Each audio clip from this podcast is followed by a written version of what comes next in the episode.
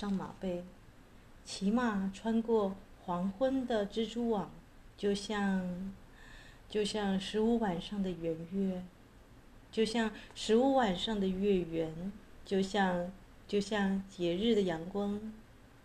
旅行着每一个小小星座的心愿的星星。旅行着每一个小小星座愿望的星星，走进这些恋人的临在吧，在那里，你回忆起了我，你环顾四周，抽出你问题的利刃，问我，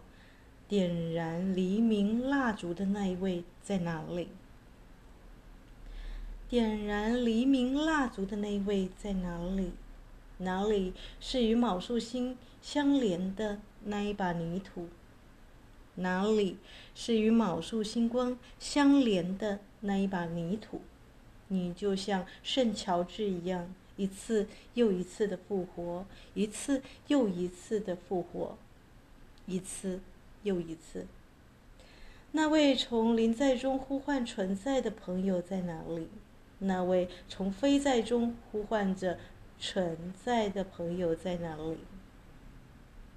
他提及乔姆斯·纳布里斯，他提及了他，并且将脐带切断，将脐带切断。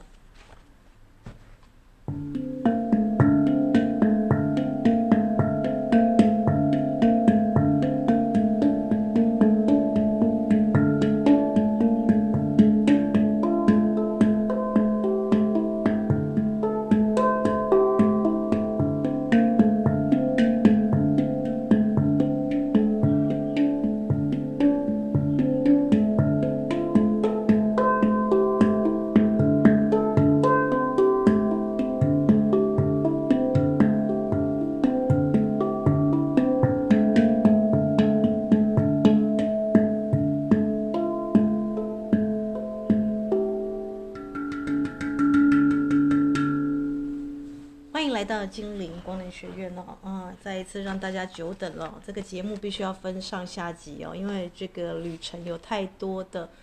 东西可以分享啊。但我想要分享最关键的啊，你可以写下来哦，并且准备一张白纸啊，因为我们上一堂课呢，我们分享了就是在超级蓝月啊这个水瓶座我们可以做什么的释放文，对不对？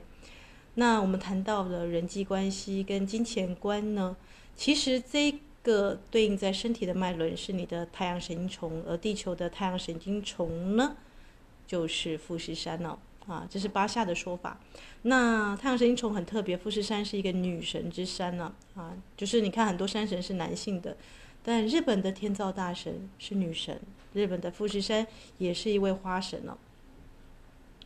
那我想跟大家说的就是啊，你可以呢，哦，就是拿一张空白的白纸啊。啊，我们等一下会来介绍一下富士山的能量点哦。啊，这期节目就是单纯啊，就是专门以富士山的能量点为主。那人际关系会影响一个人的财运，这没有没有人有意见，对不对？就是一个人的人际关系不好，哎，可是教练还是有很多人，这个我们说拥拥有大权，对不对？可是他的钱呢，就不会那么的稳固哦。啊，就是你赚的每一分钱，就是你付出跟赚的。每一分钱，如果都是在爱跟光当中流动的话，你就不会有金钱上变成守财奴啦，或者是呢挥霍无度的倾向啊。那些挥霍无度的人，你会发现他们其实很在意他人如何看待自己，这也是一层人际关系，因为人际关系就是镜子。我们在上一个节目有说过，那太阳神经丛，如果你进入到日本，你第一个感受到氛围是什么？被很多的包装跟礼仪所困住，那就是老外为什么？来到日本会有点窒息的原因哦，啊，因为他们是一个讲究团体的国家啊，那就是人际关系绑得非常的紧密啊。不管是你看他们艺伎的训练，或者是他们的，啊，在这个各个地方的，啊，这个你会觉得这些东西实在是会让人家喘不过气来啊。好啦，那我们刚刚谈到的这个这首诗呢，是出自于这个卢米，让我们来谈谈我们的灵魂，卢米之魂里面的一首小诗哦。那他有另外一首诗，我也蛮喜欢的，啊，跟大家分享一下，我觉得很适合在富士山归来之后呢，呃，跟大家说一下，啊，那富士山，富士山也是跟爱情有关的山，你知道吗？啊，就不管是我分享陈奕迅的那首歌，就林夕啊这个作词的那首那首，其实富士山最早叫不死山，有很多传说，但我最爱的是辉夜姬的故事哦。啊，教练讲到辉夜姬，我们都知道《竹取物语》，对不对？啊，就是在竹子当中长大的小女孩。那天皇也爱上了她，但她不想进入皇宫。其实这中间有很多人追求她，但辉夜姬基本上是啊，这个如果你看描述的话，我觉得是日本最早的外星人了啊。水平时代你离不开外星人哦啊，麦田圈外星人，就是地球如果要升级成宇宙公民，你的视线不能只。落点在地球，你要看到其他的星星哦。那这个时代才走了这个第二年哦。这个你收听的是精灵光能学院伊斯塔的空中的节目哦。那我讲的是行星的力量，就像卢米那首诗说的：“卯宿星的泥土在哪里？卯宿星的泥土在哪里？”啊。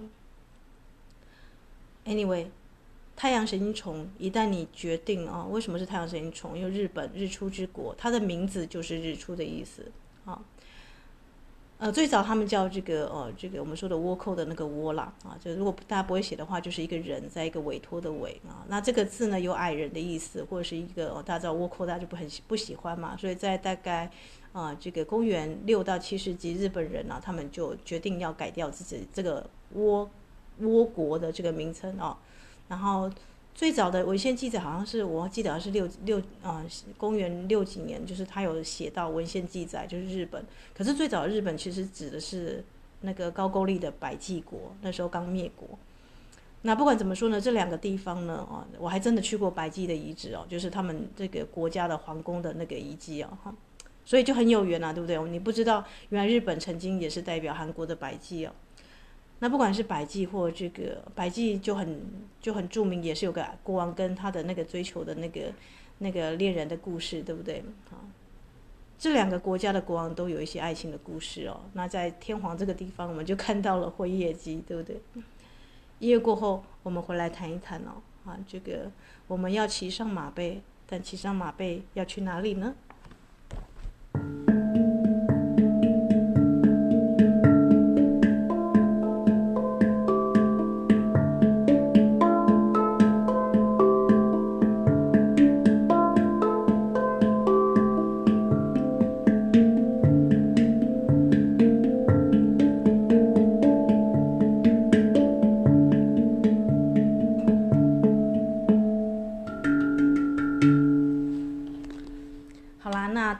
这两天会陆续收到这个我们的普通挂号教练寄出去的，就是特别是你有修这个风水课、水晶风水课，在调整居家能量跟财务上的丰盛哦，啊，就是有报名的同学，还有就是你刚好是我在这个去富士山之前的那一班的学员们了，啊，因为教练一个人有限，无法把所有东西都扛去富士山哦。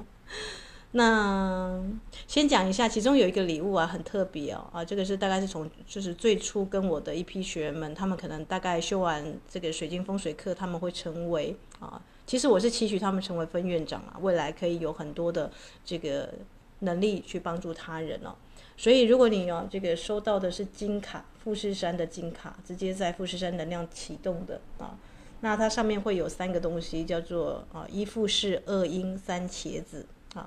这样的一个吉祥的寓意，因为在日本人的这个呃，就是他们以过年呐、第一个梦中梦到富士山呐啊，为第一个，因为富士等于无事的意思，也也称为不死山哦。不，知道这个不死山就跟辉夜姬我等一下要讲的故事啊啊有一点关联。那他们觉得这最吉祥。那第二个是梦到老鹰哦，因为老鹰在这个日本人的发音里面有这个飞高啊高升的意思。那第三个就是茄子啊，这这茄茄子是什么意思啊？茄子在日文发音有那种啊一切会成就的意思啊，所以把这三个加在一起，富士山啊，鹰跟茄子啊，有点像是你的心愿呐、啊，不管怎么样都会高升而且圆满成就的意思啊，就是一富士，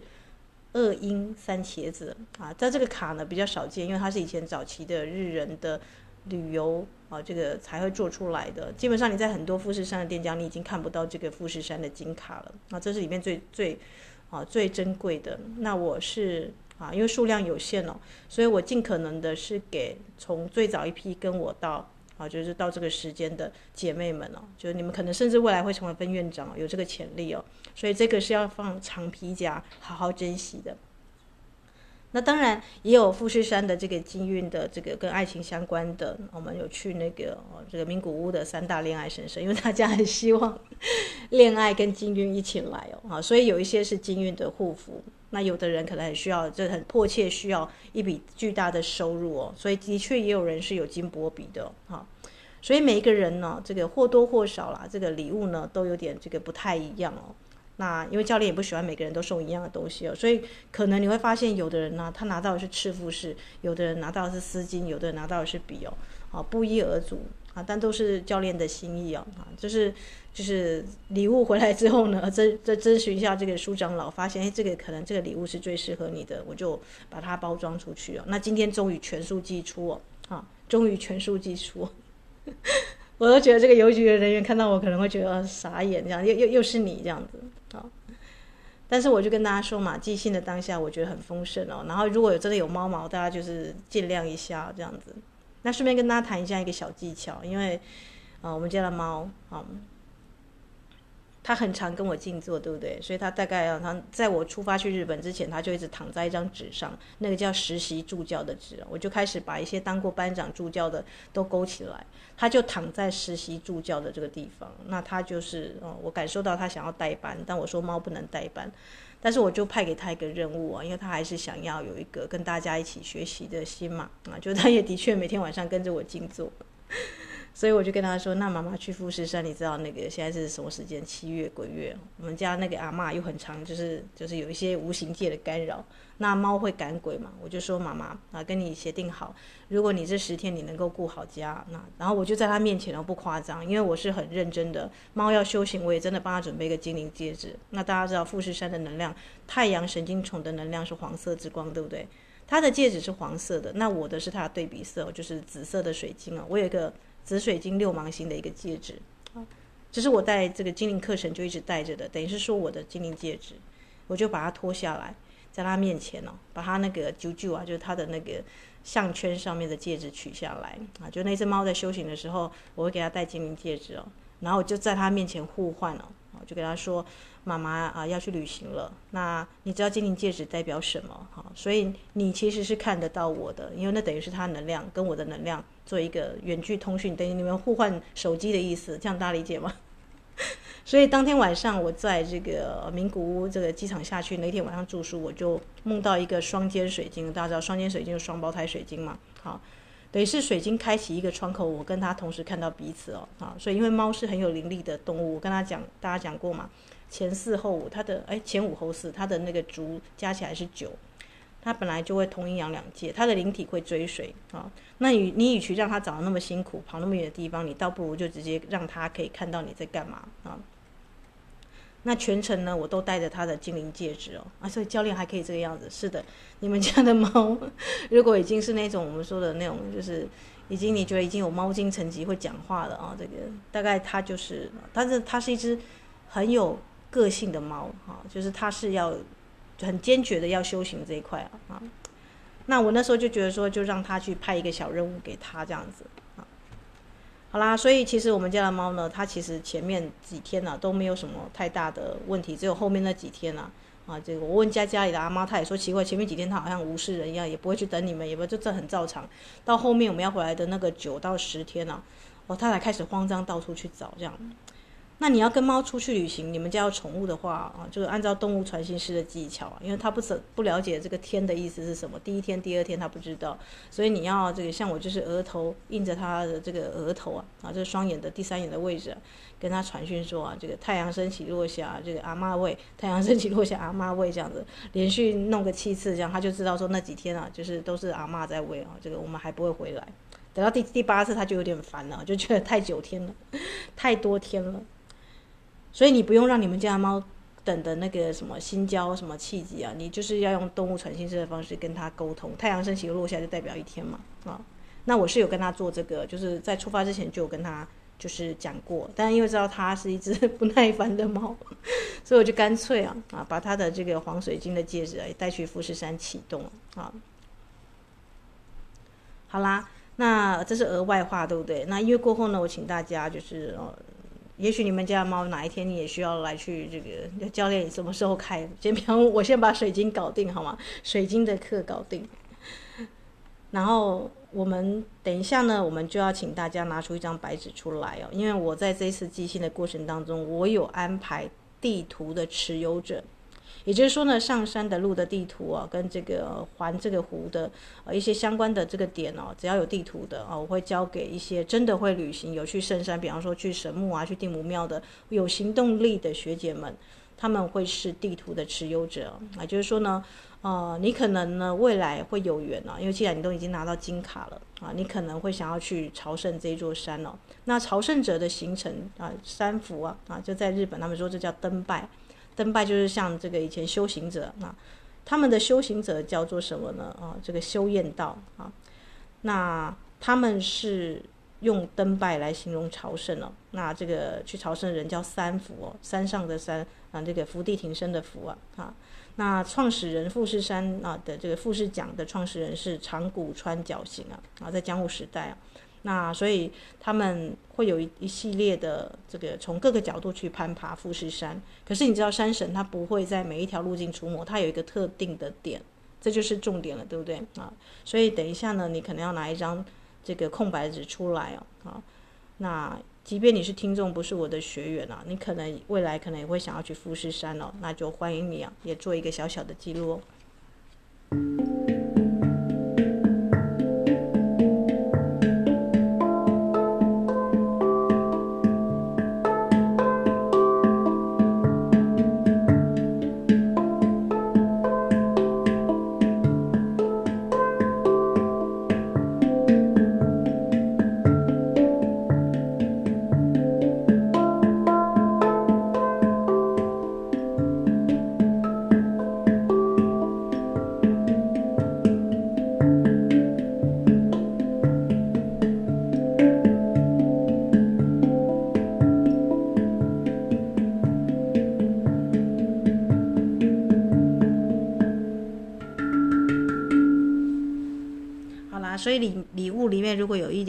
猫毛飘进去，就大家见谅了，因为这只猫，你们的同学啊，我都叫猫同学啊，啊，他的确是每一个信封都去给他躺，还装作自己要登机门的样子，因为他看得到我嘛，对不对？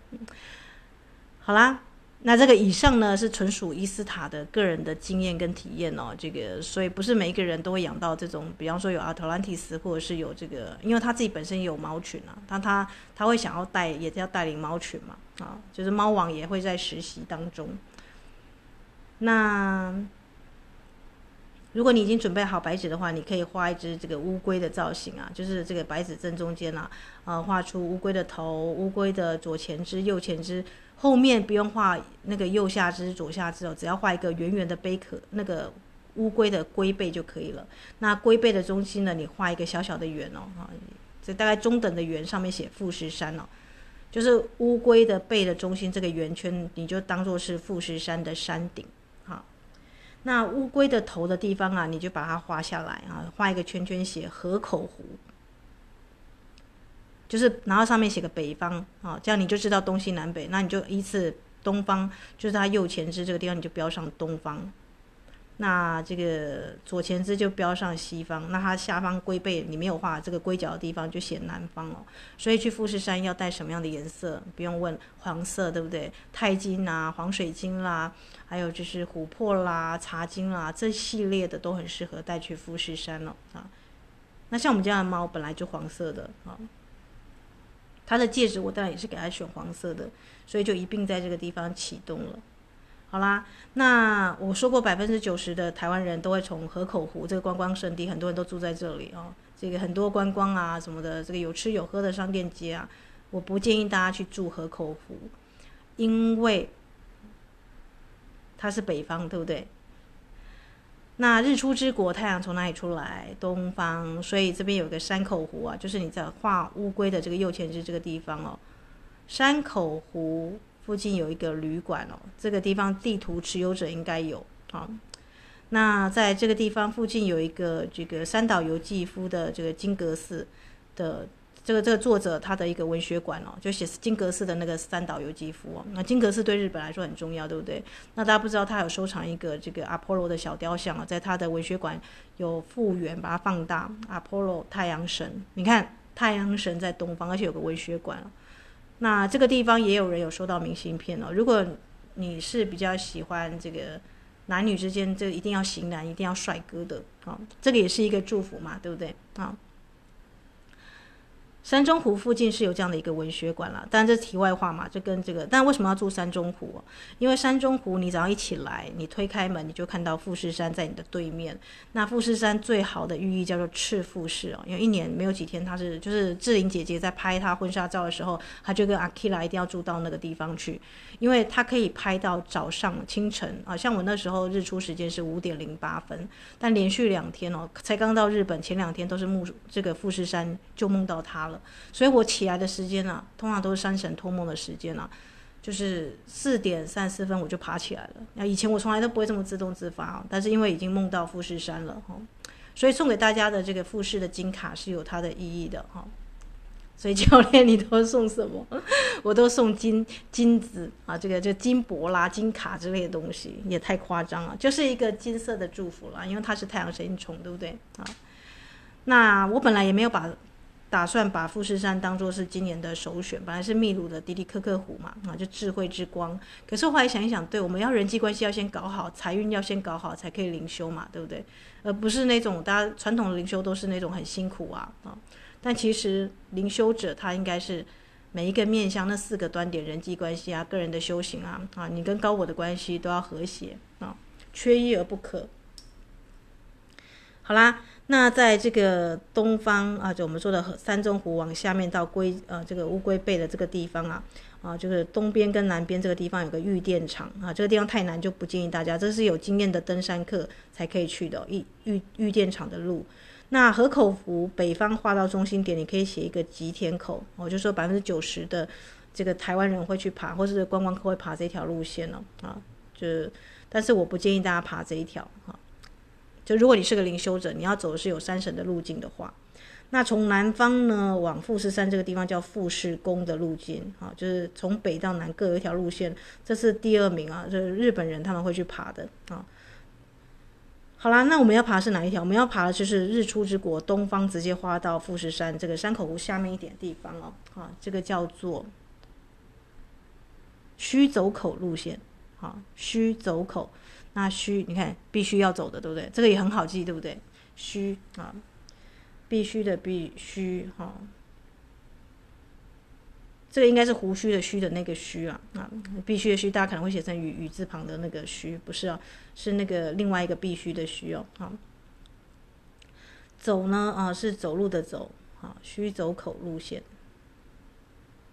那这个地方，你一上山就会遇到一个古玉月神社啊，就是最早的富士山的山神的神社，山神的神社在这里啊。人家说，哎，他伊斯塔日本不是有一千三百多间的这个浅间大社？你要知道，木花开耶基是在江户时代才被这个我们说的被认定是富士山的山神，所以其实富士山的山神，你会觉得他是住在山上，还是住在一千三百多个各个分店上？还是会住在他本家，对不对啊？所以古玉月神社呢，啊是山神的最早的居所。就是先不用管那个木花开业基，他的那个什么浅间大社，大家可能全部都跑去那边浅间大社什么的。可是如果你要朝圣，真的要他取到富士山的能量啊，就是从这条路线，然后神社大家知道吗？二拜二拍一拜啊，就是然后你要准备一个五元的日元哈铜板。因为五元在日文的发音啊，跟结缘很相近啊。我们的头，这个大家知道，要跟山神要，我们要登山之前要先跟他这个二拜啊，这个二拍，然后一拜，然后投下五元，跟他说你来了，然后你要去山上能量点，然后下载能量啊，所以你要用五元日元跟他结缘，这不不会很多钱，对不对啊？那其实山下有一些这个捐款的活动，啊。所以你要走的路线呢这个地方呢，我们也有地图的持有者哦。我在想说要不要把学姐的名字曝光，后来想想，嗯，不太对。地图持有者彼此知道地图持有者是谁哦，也就是说你收到我的信里面有地图的，然后我有告诉你那个其他地地图持有者是谁的，你们就很适合啊几个姐妹五六个姐妹哦一起去富士山，因为你们啊、收到地图持有者的人，大部分都是会开车的啊，就是已或者自己有车的，有自驾经验的，有爬山经验的。所以这个须走口这个地方是有一个地图持有者，我只能告诉你哪个地方有地图持有者哈。那山中湖我住宿的地方也有人是有地图持有者啊。那个地方有教练的一首诗留在那个 旅馆的主人的手册里面，你们后面自己去探险哦。所以教练，你不打算自己带吗？我告诉你，传统是导游啊，什么带一边，然后后面带一票人啊，吃住啊什么的这样子哦。这个这个吵吵闹闹的，教练会觉得说啊。既然灵修之旅是自己的心灵之旅，那就很适合啊，只要两三个姐妹或大概五六个去就可以了，对不对？那教练只要在沿途啊留下地图啊，啊，就有点像闯关游戏一样，每一个人各拿到拼图的一块哦，那你们凑在一起就是完整的旅行了，这样也没有趣啊，这样比较有趣，对吧？音乐过后，让我们再谈一谈富士山的能量点。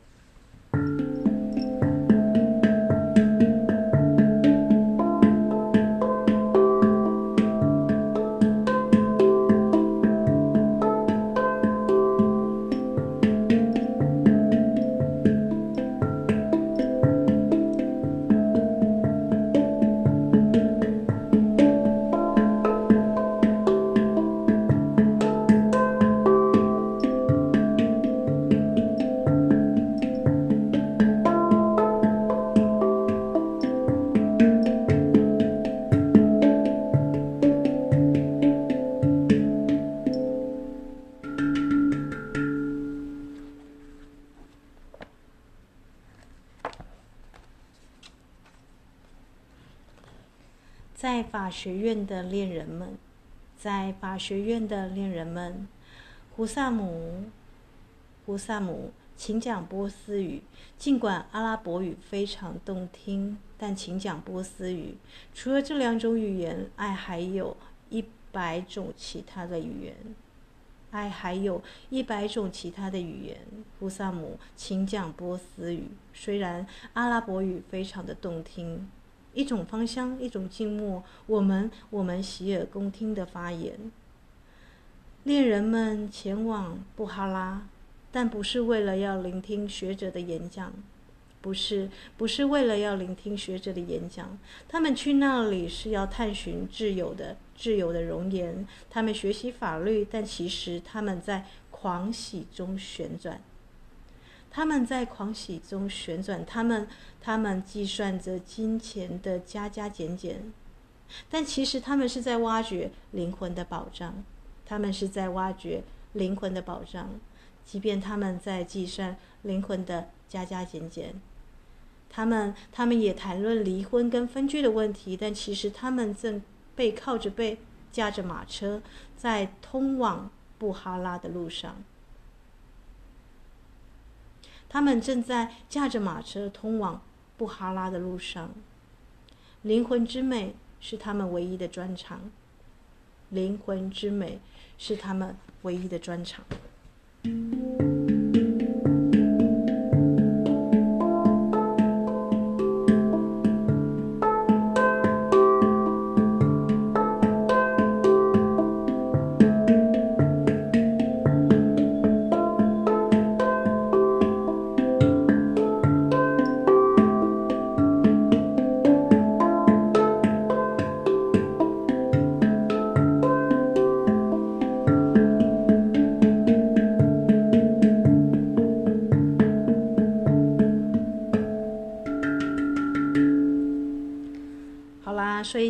在前往富士山的路上啊，有些人抽到地图，觉得天哪，他从来都没有想过规划去日本，对不对？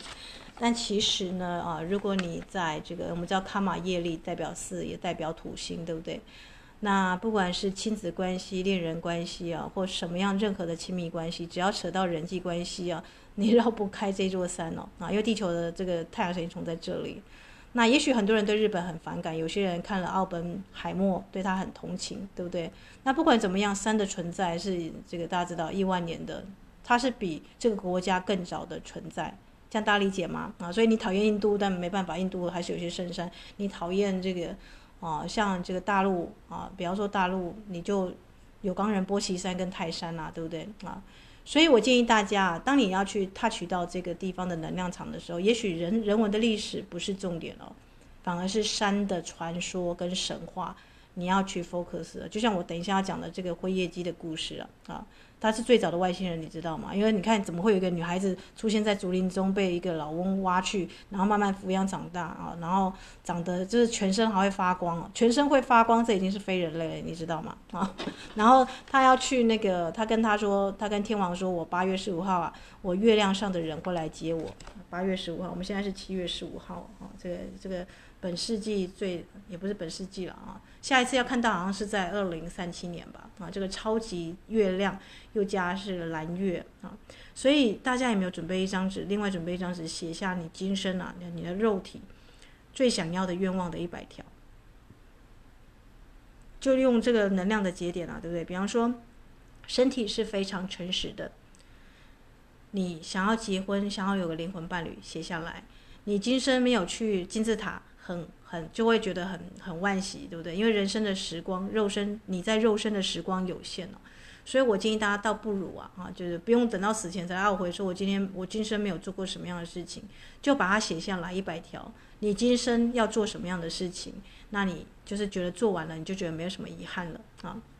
啊，这题外话，我们回到富士山了哈。那这个在须走口跟这个古玉月神社这个地方是有地图的持有者啊。那日本人呢？他们啊，这个地方啊，要跟大家说一下，这个为什么会标示这个五合目、六合目啊？啊，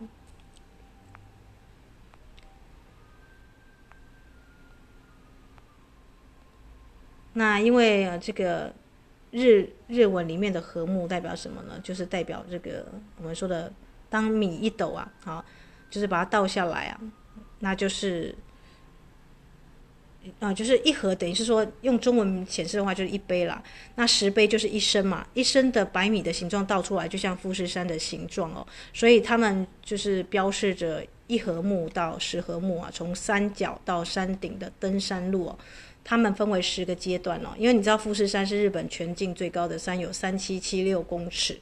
所以他们的登山路线是以合目来表示哦。如果你觉得说奇怪，教练怎么不是公里或公尺哦？我查到资料是，就是那个合是代代表那个啊，就是装了百米的一升的形状，这样等于十合目了。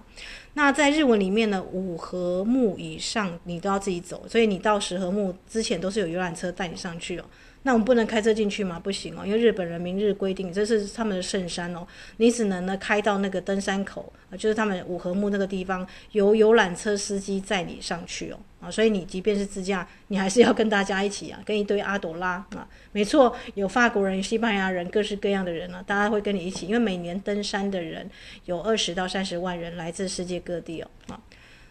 你看我们台湾的玉山。就没有做这种广告，对不对啊？因为他可能在神话上，在他的一个这个历史的地位上啊啊，因为他毕竟有三福跟一些修验道啊，就是像那个长谷川角行，有太多人去登这座山了啊，所以他有留下很多的传说啊。那既然是太阳神经丛，你要需要爬到山顶嘛啊？不用哦，大家就就可以松一口气了，就因为你要爬上山顶，可能脚力快，还要来回这个三到七八个小时，还要住到这个山上去哦。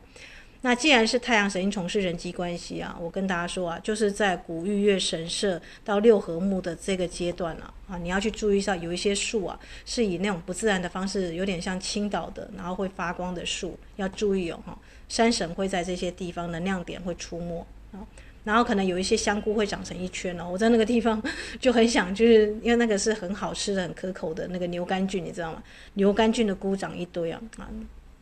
好了，这这题外话，因为教练比较觉得 知道香菇，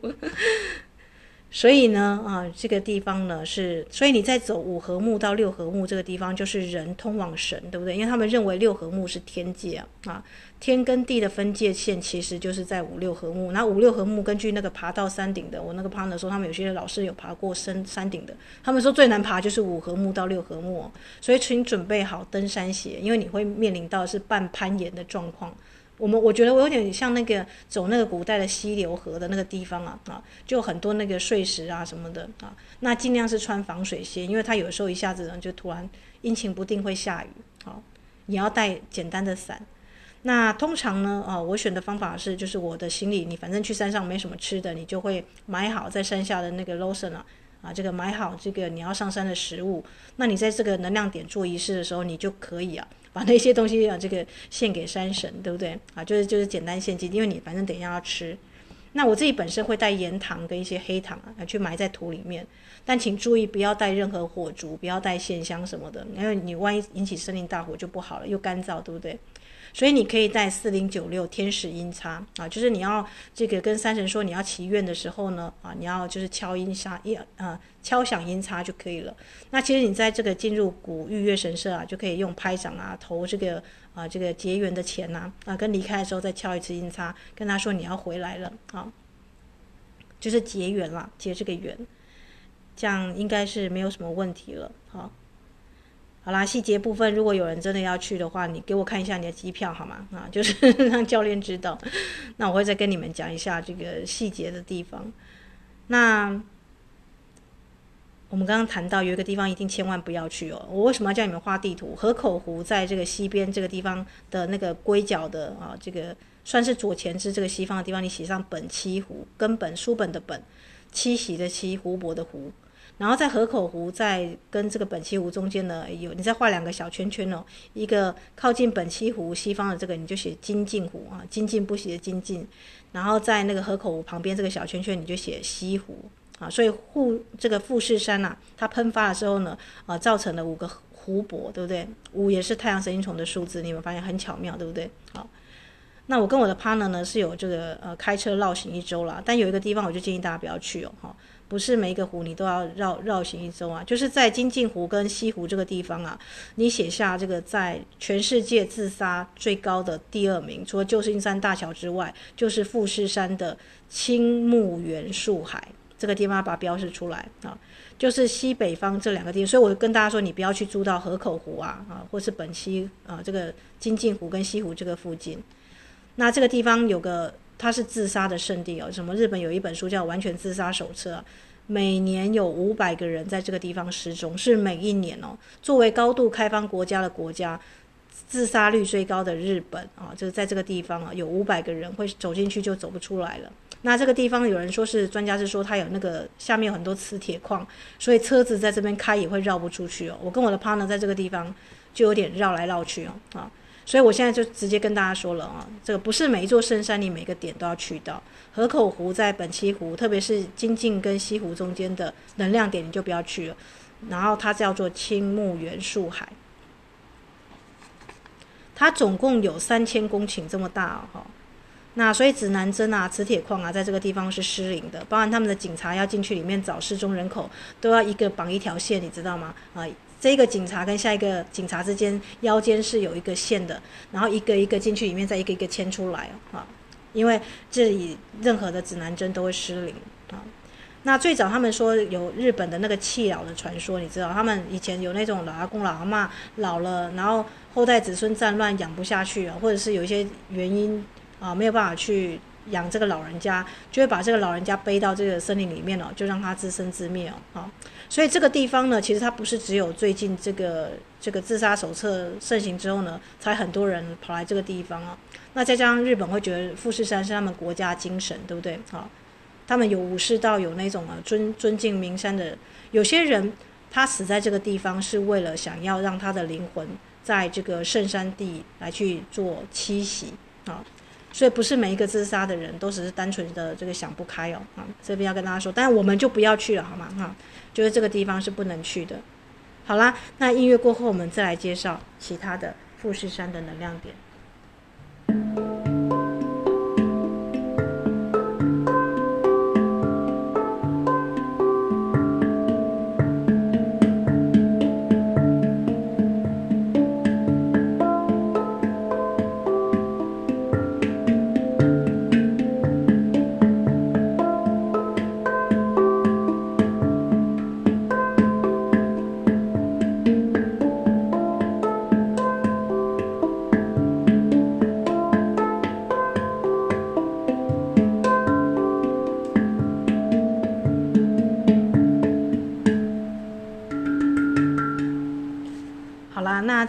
富士山之前啊，我忘了跟大家说啊，在河口湖啊，就虽然它是观光胜地，但其实呢，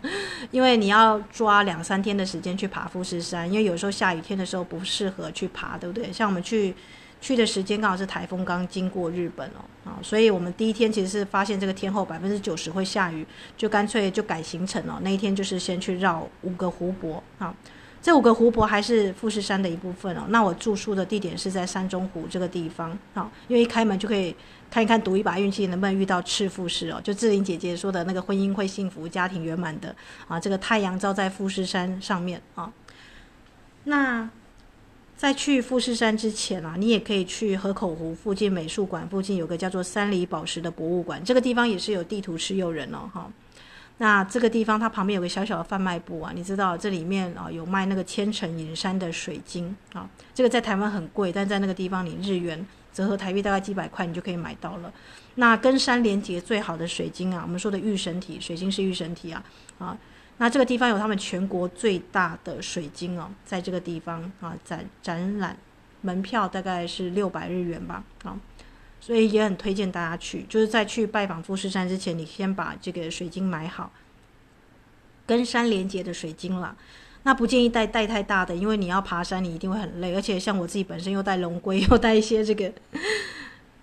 还有大家的小礼物啦。所以基本上呢，你要爬山，你看就是基本上是这个攀登的啊，这个很陡峭的，所以行李尽量是轻便的，而且你还要在山上要饮食要水啊，所以一定要穿好走的鞋子。好啦，那还有一个地方一定要去啊，就是在西方这个地方啊，啊，这个地方有个人穴，对不对？啊，这是浅间神社的地方。那这个地方呢，在西到南中间呢，你可以写一个白丝瀑布啊，大概的方位了，大概比较偏西边哦，啊，就富士山的这个半山腰这个地方有这个哦十几条瀑布，同时这样子，好像这个国画卷轴一样，很美啊。那这个地方就是我说的长谷川角形啊，它在这个地方啊，这个三伏在这个地方修炼的地方。那富士讲是富士的讲座吗？不是哦，这个讲在日文的意思是互助会的意思。你要知道，在那个时代，江户时代，你要爬富士山，没有游览车把你载上去，对不对？一个人想要去山上山顶朝拜，他可能需要准备两到三天，甚至是两到三年，而且他需要有盘缠，对不对？所以富士讲其实是富士山的互助会了啊。虽然现在讲到这个老鼠会，大家都了解哦，我知道老鼠会是什么，因为你你知道查老鼠会，它会出现这三个字叫富士讲了啊。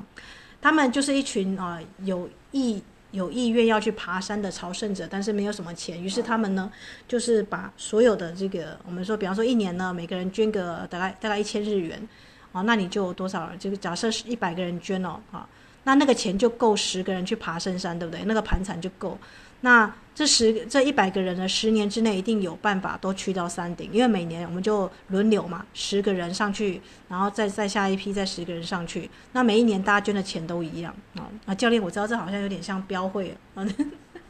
好像有点不太一样，但他们是以这个登山为目的哦，啊，就是凑足了这个钱呢，这一百个人的每个人都掏出一千日元，是要帮助那个十个人能够顺利爬上山顶。那那十个人下来之后，他们还是会每年就是捐出那样的钱哦，帮助下一批十个人，这样可以确定十年之内啊，啊，这一百个人全部都可以爬到山顶去啊，这样大家理解吗？啊。所以，我们刚刚谈到人际关系跟金钱啊，这个因为富士讲到最后全国盛行了，你看到日本各地有那种盖出小小的富士山的造型的，那些都是富士讲的人们，因为他们有些人爬不到富士山，就会在这个家里的庭园啦、啊，或是他们觉得有能量点的地方呢，模仿小小的富士山的造型啊。所以，有哪一座山可以影响到全国的，动到全国的信仰？那就是富士山了。我们常谈到日本人他们的人际关系跟他们的团体性的话，你就无法忽视这一座太阳神经丛的山对这个国家的影响了。好，那如果你发现这个你在上教练的星光课，发现你太阳神经丛这个位置是某个女神，你也不要太压抑，对不对？对应天上的星座，的确就是处女座啊，在太阳神经丛这个地方哦，我们的星座有一个女生，对不对？啊，那富士山又是漂亮的花神，所以当你这个啊这个三型水晶在富士山启动下来，你也可以去这个挂川的花鸟园啊，啊，或是那个花卉公园啊，啊，在这个地方呢，让这个三型水晶啊跟花做一个连接啊。那白色这个瀑布这个地方呢，因为它没有这个地图啊，所以我就在这个地方标明。你只要有拿到金卡的富士山那个啊，这个一一富士二鹰三茄子的这个地方，你可以去哦啊，因为这个地方可以做一个很大的能量更新，特别是你有一些人际关系啊，啊，或者是那种比方说你已经嫁人了，有婆媳啊或什么样的问题，可以在这个地方做更新了，好，因为它附近也是有人穴了啊。那为什么很多人会选在这个这个自杀身影自杀？也是因为啊，这个富士讲啊，他们在这个西方有个人穴啊啊，这个地方有他们说啊啊，这个洞呢是通往西方的极乐世界啊。但我感觉啦，人造的穴或者是这个小小的还并不足以哦，这个可以可以往西方极乐世界去，只是说他们有此一说了，因为那个地方有很多讲师的碑嘛，就是你要去富士山以前，古代是要造一个碑啊，告诉他说。磕一个碑，说我要送给山神，那山神我要去了。那也有人说是因为他们要荣耀讲师，所以留下讲师的名字哦。可是我觉得应该是要给山神的礼物啊。好，那我自己本身是准备了这个，也是有一个山山的水晶送给富士山，因为你做完做完这个仪式之后，你会留下一个小礼物给山嘛。好，好啦。那所以大家知道了，这个西南边有个白丝瀑布，然后我们是往东边的须走口路线去，对不对？那在这个山中湖过夜，然后河口湖这个附近呢，北方北方有西方就有阿波罗太阳神啊，就是在那个三岛由纪夫的纪念馆，它庭院的雕像很有意思。那在北方呢，就是这个啊，有那个河口湖的美术馆跟山里的宝石博物馆啊。等下。这个教练，为什么我们去富士山，我们要去宝石博物馆啊？有个传说啦，啊，就是日本的天皇最早期的天王啊，就是啊山神，哎，最早的神问他说：“你啊，这个我要同时嫁给你两个女儿啊，那就是富士山就是这个木花开叶姬，就樱花女神，那她妹妹叫盘长盘长石姬啊，盘长姬也就是石头了啊。”那结果，那个天皇第一代天皇就说：“那个呃，不好意思，我只要娶一个就好，我要娶木花开耶姬。”然后第二个要退货，这样子有没有？那那个神就是最初的那个神，哎，我忘记是什么神。我最早之前要读到这个故事哦，他就有点叹息说：“哎，我送给你两个女儿，第二个女儿虽然比较丑一点，但你知道石头天长地久，对不对？它代表长寿啊！啊，大家知道日本天皇其实到后面每一届都当不久，就比较稍微短命一点哦。啊。”所以你在白丝瀑布呢，你就会发现啊，在这个这么多石头的地方，就会发现这个盘长石基的这个它的这个呃神社吗？还是它的这个碑啊立在那个地方？所以去富士山前面先跑去宝宝石馆是可以的。那你知道东海道最大的溶洞里面有凤凰跟龙吗？它本身就是一个龙啊，哈，那。日本的溶洞跟中国不一样。如果你去过中国云南啊，像我就去过云南啊，你就发现它是很迷你的。但是他们呢很用心哦，每一个那个布景啊，这个比方说七福神啦或凤凰龙啊，他们就会把它做一个名字的联想啊。所以如果你要连接这个地方的地脉，这个地方也有这个东海道最大的溶洞啊，也有地图的持有者啊，这里面有凤凰的啊。而且它里面有个黄金瀑布，这样大家理解吗？你去了富士山，你接引了山的能量，那这个地方有跟黄金相关的，那你又去白丝瀑布卸啊，这个代谢掉你的那些很卡住人际关系的人，那你最后你要去哪里接引水泉的力量？因为日本也是水的国家，对不对？啊，他们东海道最大溶洞啊，啊，这个地方我也给他写了一个这个地图持有者啊。好啦，那诶，好像。差不多了哈，时间差不多了哈。那我们如果上山的话，因为教练的，我要跟大家说一个很好笑的事情啊。因为我这次我有带虚空藏菩萨去啊。如果有人你拿到的是恋爱神社的那个呃这个城山八幡啊，这个这个恋爱神社，是因为它旁边有个日泰寺，你知道泰国国皇送给日本的释迦牟尼佛的舍利。安置在日泰寺啊，它旁边附近就是有这样子一个恋爱神社啊，那所以它有，它前面就是放那个虚空藏菩萨，所以我这一次旅行我就带一个比较大的水晶哦，就是水晶内雕里面有一个飞行的人哈，那结果呢？因为你既然觉得他是虚空藏菩萨，你就不可能给他托运行李箱，我就把它放在随身的包包。那那个造型看起来跟大小的确像手榴弹，你知道吗？我在那个机场，因为我把它放在一个这个猫的头的这个小小皮包里面哦啊，结果这个海关人员就说：“这是什么东西？”我就赶快把它拿出来，然后他们一看是石头，就放心了啊。所以我建议大家，如果你是带那种比较大型的雕件，因为我们我们班有些人可能未来会是分院长，你你带的龙龟可能特别大只，或是你们家的九尾狐，你就给他扛上山，对不对？啊，人际关系哈。那我建议大家，你在过机场海关的时候，你随身包包一定就是直接把它摆出来就好，你根本不要把它塞在那个这个皮包里面，免得造成大家困扰哦。那像我自己本身就想到，所以我书脏了，我就直接自己带着哦。就我们学院的这个 logo，那那个龙呢，我就想到我的 partner，诶，他他自己本身出国，你知道出国也是有那个一些这个需要防护嘛，龙就给他带着哦。所以其实你可以，如果你有伴侣的话，他可以就是这个让他也带一些啊。好啦，当然下山 那大概都是我伴侣在背这个水晶，真的很重的，而且你又带一些东西上去哦，啊，所以大家一定要把体力练好啊，再去爬。但是我们看那个阿朵拉，就是我们说的那个阿阿阿朵拉，就是那些法国啦、西班牙的，他们有些人穿凉鞋就上去了，哦，就是也是蛮厉害的。好啦，所以送富士山神的水晶，跟你去这个三里宝石的博物馆买的千层隐山的要做御神体的水晶是不一样的。那如果你不确定到那个地方是否能够买到里面有隐山的水晶，你可以先在台湾准备嘛，对不对啊？就是不要太大，大概这个食指啊，食指宽度啊，这个就是小小的，里面有千层的隐山的水晶。那在那个地方，我发现有十几二十只，还蛮多的啊。就只要不要被有心人买走的话，而且日日本人他们就是做事情蛮有效率的，他们会把同样的水晶放在同一个地方。那如果真的被买完也没关系，我告诉你，橱窗里面有更漂亮、透亮、大只的千层隐山的水晶哦。虽然比较贵一点点，但是绝对也比台湾便宜哦。哈，因为他们不知道内有千层隐山的水晶啊，在水晶里面是要特殊的卖。好，就是你看到一些宝石家，他们在我这我就之前逛那个莺歌还是哪里的。诶，它里面一个隐隐山的水晶，它给它卖到一万多块啊。那你在日本那边，你是用台币哦，大概日本的两千多，大概台币五百块吧，你就可以买到一根很漂亮精致的山形水晶哦。嗯，所以这个地方也有地图的持有者哈。所以在凤凰，那还有一个地方，我们怎么样去捡这个日本神鸟乌鸦的羽毛啊？有一个是庭园的这个地图的守护者，有一个地方也很，它是庭园相关的。